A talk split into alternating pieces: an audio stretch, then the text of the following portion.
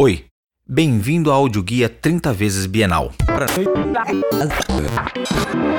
José Roberto Aguilar comparou seu processo criativo ao estar prenhe, grávido de uma ideia, grávido em todo o corpo, para assim fazer o parto em cima de uma tela, com todas as entranhas.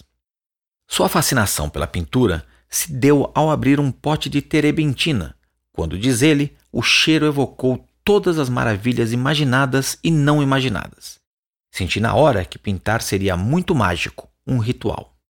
Sua pintura tem a presença constante das tintas spray e industrial, que propiciam traços rápidos e agilidade.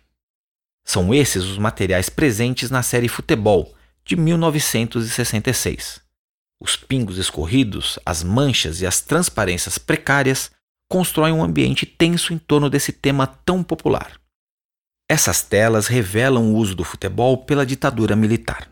O entusiasmo provocado pelas Copas do Mundo e pela seleção canarinho contribuía para uma aparente sensação de normalidade e de orgulho da nação, enquanto um governo ditatorial apagava vozes dissonantes por todo o país.